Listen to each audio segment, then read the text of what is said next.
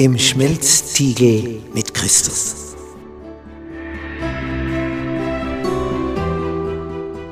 Bist du schon einmal in einem Stahlwerk gewesen, wo Stein so erhitzt wird, dass er zu schmelzen beginnt? Dass er rennt wie Butter in der Pfanne? Ja, wozu das Ganze? Was ist der Sinn davon?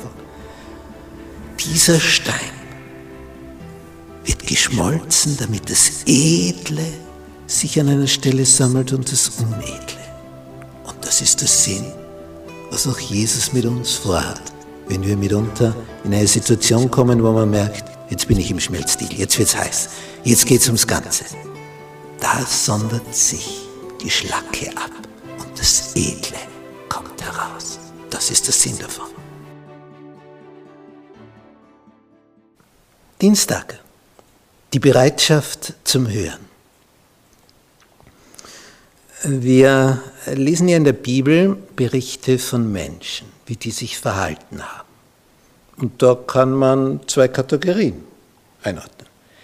Die, die gehört haben auf Gott und die, die ihre Ohren zugemacht haben und nicht bereit waren zu hören. Und im 1. Samuel-Buch, Kapitel 2, haben wir diese zwei Gegensätze. Das ist der hohe Priester, der höchste Geistliche in Israel. Also eine enorm würdevolle Position. Und äh, das ist also der, die, die, der heiligste Posten, den es gibt. Und der hat Söhne, dieser hohe Priester. Und eigentlich wäre es gedacht, dass das vom Vater dann, irgendwann geht seine Lebenszeit zu Ende, dass das dann auf die Söhne übergeht. Und jetzt steht da in 1 Samuel 2, Vers 12, aber die Söhne Elis, das ist dieser Hohepriester, das höchste geistliche Amt. Was ist mit diesen Söhnen? Die waren ruchlose Männer, die fragten nichts nach dem Herrn. Also das, das interessiert sie überhaupt nicht. Noch danach, was dem Priester Zustände vom Volk, die brechen alle Regeln. Die sagen Hauptsache uns, Ego-Trepp. Echt? Ich, ich, ich. Hauptsache, mir geht's gut. Gott, pff. Sie schätzen das nicht, dieses Amt Ihres Vaters.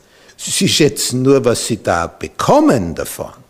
Das gibt es ja oft so. Einer gründet eine Firma, baut sie auf, arbeitet Tag und Nacht und setzt alles ein, damit die Firma wächst und die nächste Generation, die macht dann die Geldlade auf und bedient sich aus dieser Firma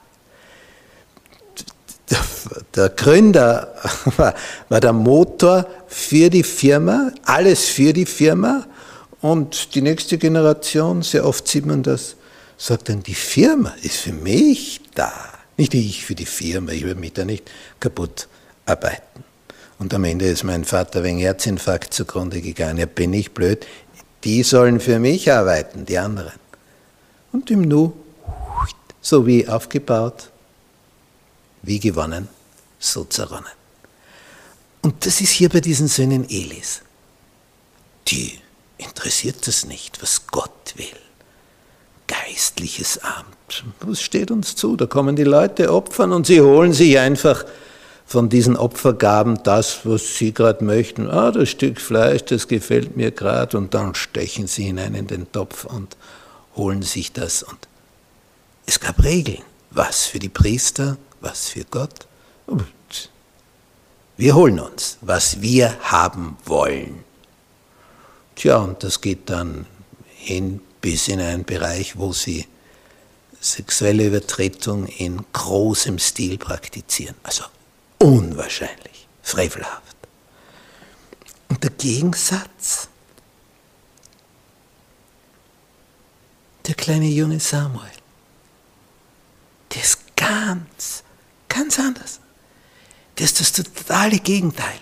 Und als der noch ein Knabe ist und schon am Heiligtum dient, weil seine Mutter ein Gelübde gelebt gegeben hat, wenn ich schwanger werden sollte mit einem Sohn, wenn Gott mir das schenkt, weil sie unfruchtbar war scheinbar, dann gebe ich mein Baby wieder her. Also allein so ein Gelübde abzulegen. Aber noch schwieriger ist es, wenn du dann den Sohn hast, ihn herzugeben.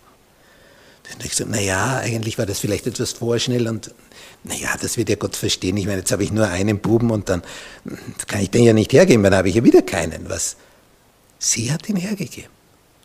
Und dieser Junge hat so eine offene Gesinnung gegenüber Gott, dass Gott mit ihm schon redet, ihn praktisch zum Propheten beruft, dass der noch ein Junge ist. Und der kennt das aber noch nicht. Er hört nur im, in der Nacht Samuel und rennt dann zum Eli. Wer, wer wird ihn sonst rufen? Als sein Meister.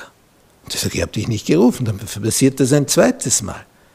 Ein drittes Mal, da begreift Eli, ah, Gott ruft den Knaben. Wenn ich ihn nicht gerufen habe und er hat deutlich Samuel gehört, kann das nur Gott sein. Und dann gibt er ihm den Tipp, wenn du wieder die Stimme hörst, dann sag, rede her, dein Diener hört. Und so startet das Leben des Propheten Samuel für Gott. Was für ein Gegensatz zu Elis Söhnen, die dann umkommen.